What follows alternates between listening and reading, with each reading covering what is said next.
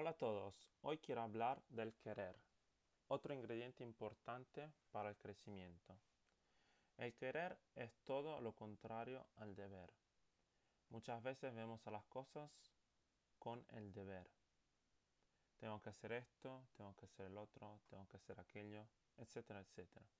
El deber nos genera frustración, no nos permite disfrutar de las cosas porque vemos todo como un obligo y no como un placer algo con gusto y con ganas. ¿Y qué pasaría si convirtiéramos el deber en querer?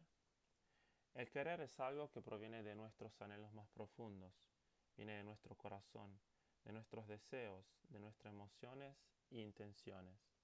El querer es algo proactivo, dinámico, que nos permite ponernos en movimiento para avanzar y crecer. ¿En qué quieres crecer? ¿Cuál es tu deseo de crecimiento?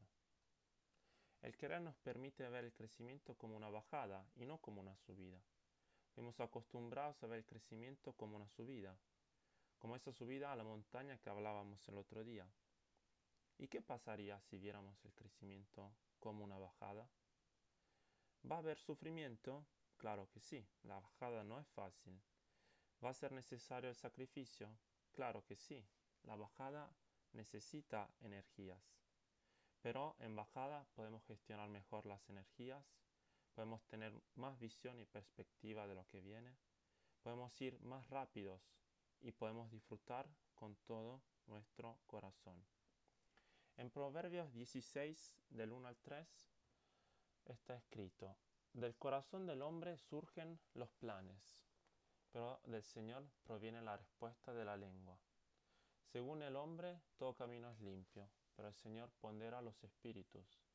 Encomienda al Señor tus acciones y tus pensamientos serán afirmados.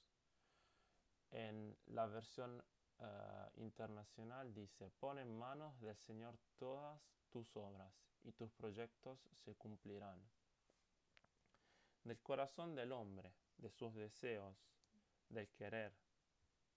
El Señor pondera y pesa nuestros deseos y nuestro querer, y nos permite ver con sus ojos el camino en bajada, nos da su perspectiva.